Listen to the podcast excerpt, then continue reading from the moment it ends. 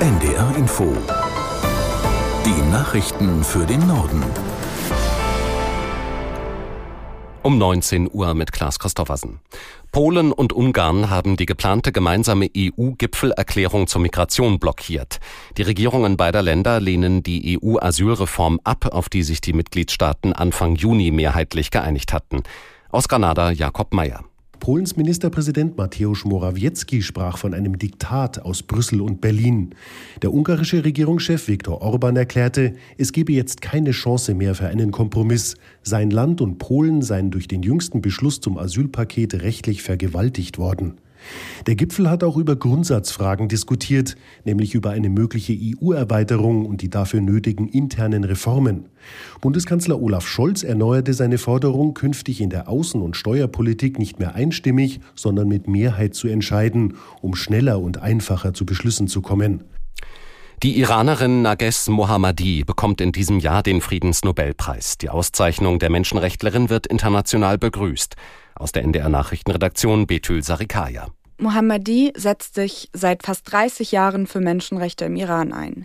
Die 51-Jährige hat einen Großteil ihres Lebens im Gefängnis verbracht. Dort ist sie auch jetzt. In einem schriftlichen Statement gegenüber der New York Times sagte sie, die weltweite Unterstützung mache sie entschlossener, verantwortungsbewusster, leidenschaftlicher und hoffnungsvoller. Bundeskanzler Scholz schrieb auf der Plattform X, sein Respekt gelte der Friedensnobelpreisträgerin für ihren Mut. Die Behörden in Baden-Württemberg haben vor Fälschungen des Diabetesmedikaments Ozempic gewarnt. Von den unechten Präparaten gingen mit hoher Wahrscheinlichkeit erhebliche Gesundheitsgefahren aus, teilte das Regierungspräsidium Freiburg mit. Nach dessen Angaben sind möglicherweise bundesweit mehrere gefälschte Packungen im Vertrieb. Original und Fälschung sind optisch leicht zu unterscheiden. So ist bei der Originalspritze der drehbare Ring im hinteren Bereich hellblau, bei der Fälschung ist er grau. Autofahrer müssen sich am Wochenende auf Behinderungen rund um Hamburg einstellen, denn die Autobahn 7 wird von heute Abend an bis Montag früh um 5 Uhr in beiden Richtungen gesperrt. Betroffen ist der gesamte Abschnitt zwischen Volkspark und Heimfeld.